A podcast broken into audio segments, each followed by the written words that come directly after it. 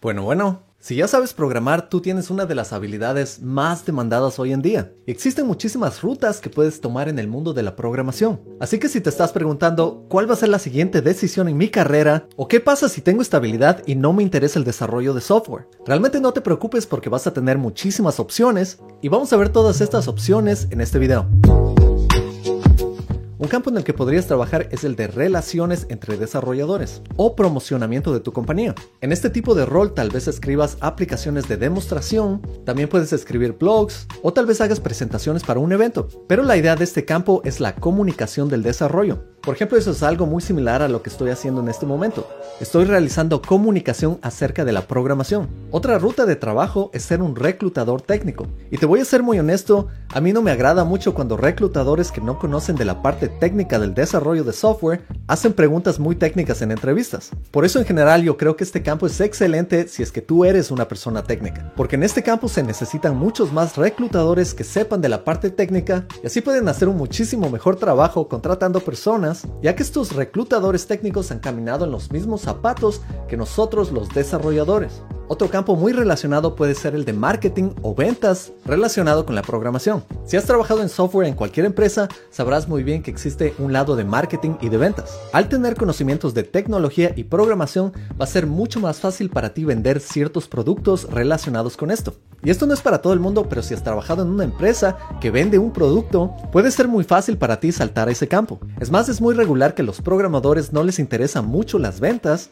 pero la realidad es que tú haces ventas todo el tiempo, especialmente cuando hablas de tu framework favorito, de tu lenguaje favorito, siempre estás tratando de vender la idea de que tu framework es mejor. Y realmente las ventas son eso, es simplemente compartir con otras personas tu punto de vista de qué es un buen producto y qué es algo que tú utilizarías. Y si tú sabes todos los detalles y sabes cómo vender esta idea, una compañía estaría muy interesada en tenerte a ti, vendiendo productos de manera muy técnica. Otro campo al que puedes saltar, especialmente si has estado bastantes años en un proyecto, es convertirte en un analista de negocios. Un analista de negocios entiende muy bien cómo opera una compañía y todos sus procesos. Y esto lo debes conocer muy bien si has estado programando bastante tiempo para un negocio en particular. Normalmente los desarrolladores que están bastantes años en una compañía empiezan a entender todos los procesos del negocio y así naturalmente saben cómo mejorar los procesos en una compañía. Además puedes seguir utilizando tus conocimientos sobre código para analizar datos que ha generado la compañía y así mejorar estos procesos. En este campo es donde puede entrar un poco más tu espíritu emprendedor y así asegurar que una compañía opere de una manera mucho más eficiente. Otro rol muy común para personas experimentadas en este campo es el rol de gerente de proyecto. Este rol es muy interesante porque es muy diferente dependiendo de la compañía en la que trabajes. Por ejemplo, yo he trabajado en compañías en donde el gerente de proyecto no tiene muchísimo conocimiento técnico, pero es una persona esencial para la comunicación con los clientes y para desarrollar confianza con los programadores y asegurarse que un proyecto salga a tiempo. En compañías muchísimo más grandes como compañías fan, normalmente los gerentes de proyectos son desarrolladores muy experimentados, ya que estas grandes compañías realmente requieren que estas personas tengan un nivel técnico muy alto. Al final, este rol se asegura de sacar un proyecto a tiempo y sacarlo bien. Y también es un rol perfecto si es que quieres mantenerte en el mundo de la tecnología, pero quieres escribir menos código y quieres dedicarte un poco más al liderazgo. También podrías trabajar en el rol de gerente de producto, y esta persona va a tener un enfoque en el producto. Así que además de tener el conocimiento técnico, este rol requiere entender un poco más cómo los clientes utilizan un producto, también si es que este producto es viable económicamente y si es que es algo realista para crearlo. Por supuesto, conocer sobre programación y el lado técnico va a ayudar muchísimo a esta persona a hacer un mejor trabajo y también hacer comparaciones con otros productos que pueden tener las mismas tecnologías. Otro rol al que puedes entrar es el rol de Scrum Master. Y esto es único para proyectos que están trabajando con la metodología ágil, que son la mayoría de proyectos de software hoy en día. Si ya has trabajado en software, debes conocer muy bien la metodología ágil, en la que el desarrollo de software sucede iterativamente. Más o menos cada dos semanas se entregan nuevas funcionalidades y el Scrum Master es la persona encargada de asegurarse que todos los días haya progreso en estas funcionalidades. Es la persona encargada de dirigir esta metodología iterativa. Por supuesto esto es muy similar a un gerente de proyecto, pero está enfocado en seguir todas las reglas de la metodología ágil. Ahora, claro, es posible que no quieras saltar este tipo de roles porque pueden ser no muy técnicos y a ti te gustan las cosas técnicas. En ese caso puedes seguir trabajando en el producto. Y otro rol que tienes aquí es trabajar como ingeniero de pruebas. En este rol tú vas a escribir código, pero no va a ser código para crear el software va a ser simplemente código para probar el software. Muchas veces puedes crear automatizaciones o puedes crear código que sea manual. Y de esta manera vas a poder hacer pruebas sobre el software. Vas a poder escribir pruebas de unidades, pruebas de integración o pruebas de fin a fin. Y este puede ser un rol mucho más interesante para ti si quieres asegurarte que la calidad de una pieza de software sea impecable.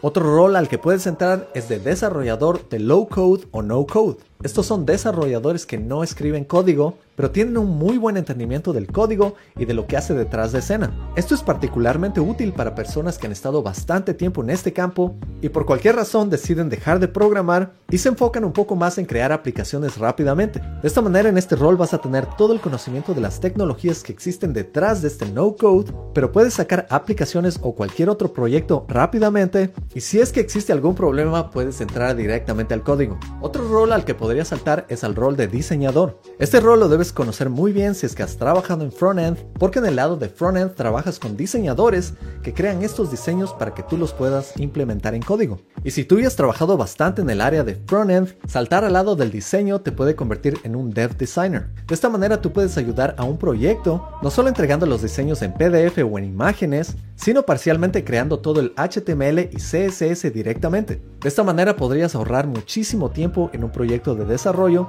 y es un trabajo que puede ser bastante interesante porque es bastante visual y en el que vas a trabajar bastante con interacciones para mejorar la experiencia de usuario. Otra área a la que puedes saltar y es muy bien pagada es el área de DevOps o sysadmin. Estos profesionales son los encargados de escribir todo el código para publicar proyectos eficientemente. Como desarrollador DevOps tú vas a desconectarte casi totalmente del lado frontend o de la parte visual y escribir más scripts y código detrás de escena. No solo vas a pasar muchísimo tiempo en Kubernetes lanzando contenedores de Docker, sino que vas a pasar bastante tiempo parchando diferentes librerías, reduciendo vulnerabilidades y actualizando sistemas operativos. Por supuesto, también puedes pasar bastante tiempo creando automatizaciones. Otro rol al que puedes entrar es de administrador de base de datos. Y este rol es bastante especializado en mejorar la eficiencia de tu base de datos. Esto incluye provisionamiento, escalamiento y optimización. Y también existe el rol de soporte técnico. Este rol se enfoca en ayudar a nuestros clientes directamente.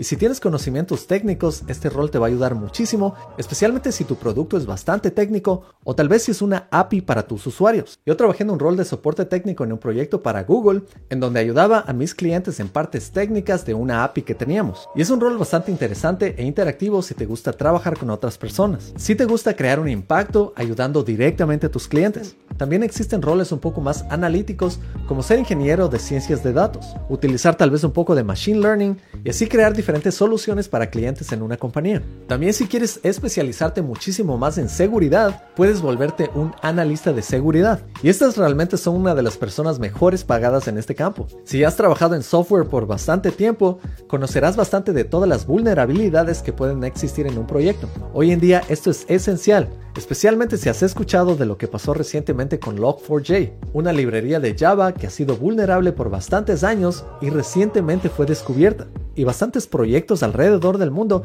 tienen que actualizar eso inmediatamente. De igual manera no se sabe cuántas veces ha sido explotada y en este tipo de rol tú vas a explorar más estas situaciones y así asegurarte que los datos de tu compañía no sean expuestas a hackers. También existe el rol de ingeniero de confiabilidad de sitio. A esto las personas que trabajan en Amazon los conocen muy bien como on-call. Estas son las personas que están trabajando 24 horas en un proyecto esperando una notificación de la compañía diciendo que algo ha fallado. Si es que algo falla en el proyecto, estas personas tienen que dejar de hacer cualquier cosa que están haciendo y saltar inmediatamente a solucionar estos problemas. En grandes compañías como la que yo trabajo, existen rotaciones de on-calls y cada cierto tiempo cuando hay problemas en una aplicación, simplemente recibimos una notificación y así podemos ayudar a nuestros usuarios o solucionar problemas técnicos en nuestra aplicación. También existen otros roles que van más por el lado de aprendizaje y trabajar en el lado educativo que es algo más o menos como lo que yo hago. Para esto podrías trabajar como escritor técnico. Ya teniendo todos los conocimientos sobre programación,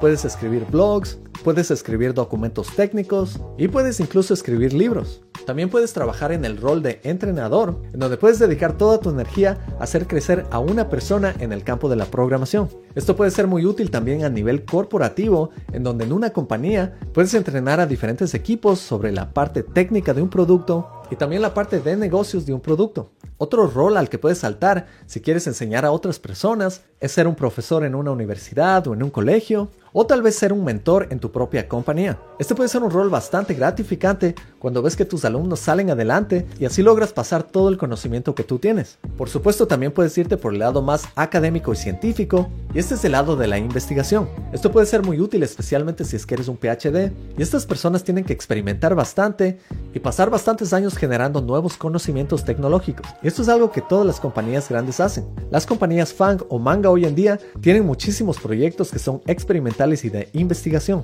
porque a partir de estos proyectos nacen nuevas tecnologías que van a ser utilizadas en un futuro.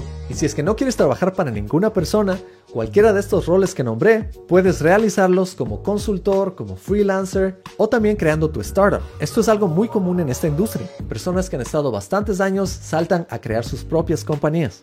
Y como ves, yo hice exactamente lo mismo con Academia X. Así que quedas invitado a estudiar conmigo en Academia-X. En la plataforma de Academia X compartiré todo lo que necesitas para entrar en la industria tecnológica. Y con esto te puedes dar cuenta que aprender a programar no solo es para desarrollar software, también existen todos estos campos y roles de los que te he hablado, y si es que aprendiste a programar y te aburre la programación o sientes que no es algo tuyo, no dejes que se pierdan todas estas habilidades, son campos en los que los desarrolladores de software entran después de bastantes años, o son campos en los que puedes entrar si es que no te interesa crear aplicaciones. De esta manera le puedes sacar provecho a todos tus conocimientos. Si tienes otros roles en mente, déjalos en los comentarios. Si te gustó este contenido, no te olvides de darle un like, de suscribirte y activar las notificaciones. Y acompáñame en el año 2022 para llegar a los 300 mil suscriptores, que estoy seguro que vamos a llegar ahí. Gracias por estar aquí y nos vemos en la próxima.